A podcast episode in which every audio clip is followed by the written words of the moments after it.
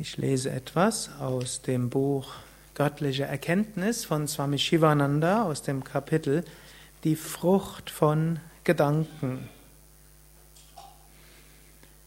Gedanken sind deine Kinder.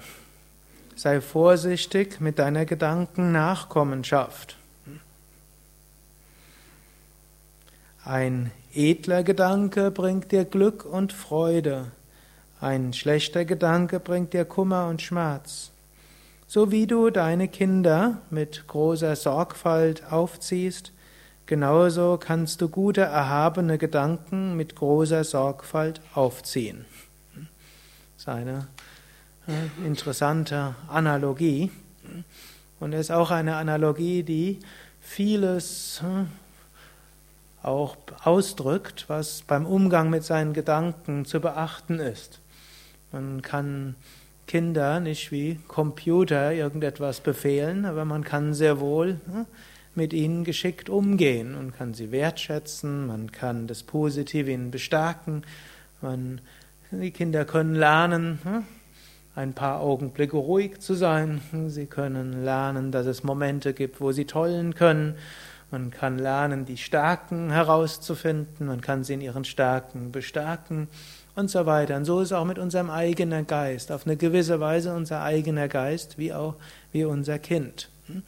Wir können jetzt nicht sagen von morgens bis abend jeden Moment, was wir zu denken haben. Aber wir können hm, bestimmte Momente haben, wo wir unseren Geist sagen, jetzt sei mal ruhig. Wir können schauen, was sind die Stärken in unserem Geist und daran arbeiten.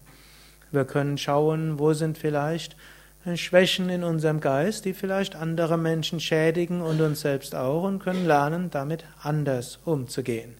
Und es bedarf einer großen Sorgfalt und bei aller Sorgfalt muss auch immer Liebe dabei sein. Man kann kein Kind erziehen hm, und es nicht lieben. Gut, hm, vielleicht kann das der eine oder andere, aber es klappt nicht wirklich. Hm. Auch Lehrer, Eltern sowieso, hoffe ich mindestens, aber auch Lehrer und äh, Kinder, Erzieher und so weiter. Überall ist die Liebe die Grundlage dabei. Und so gilt es auch, sich selbst und seinen eigenen Geist mit all seinen Schwächen erstmal anzunehmen, anzunehmen. Auch bewusst sein, dass jede Motivation in uns ursprünglich auf irgendetwas Gutem fußt und sei es der Selbsterhaltungstrieb und sei es der Wunsch, irgendwo sich abzugrenzen oder hm, sich fortzupflanzen, wenn wir jetzt rein ins Instinktive gehen, was ja alles nichts Schlechtes ist. Das kann sich auf eigenartige, komische Weise manifestieren und uns in andere ins Unglück stürzen, aber das tiefe Motiv, das dahinten steckt, dahinter steckt, ist immer noch ein liebenswertes Motiv. Und dann kann man lernen, dabei geschickter mit umzugehen und so schrittweise seinen Geist erziehen.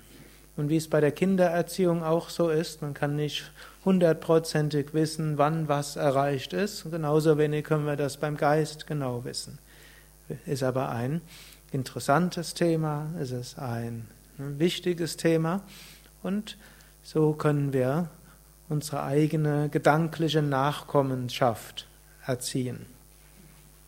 Natürlich, jede Analogie hat auch ihre Grenzen. Gedanken führen zu Handlungen. Negative Gedanken schaffen Handlungen, die nicht so gut sind. Gute Gedanken schaffen gute Handlungen. Gedanken sind letztlich die Quelle der Handlungen. Also unsere Gedanken bestimmen unsere Handlungen und so ist es gut, auf der gedanklichen Ebene zu arbeiten. Wenn du deine Gedanken von Anfang an beobachtest und auf sie Einfluss nimmst, wirst du keine schlechten Handlungen ausführen. Beobachte daher deine Gedanken sorgfältig und aufmerksam.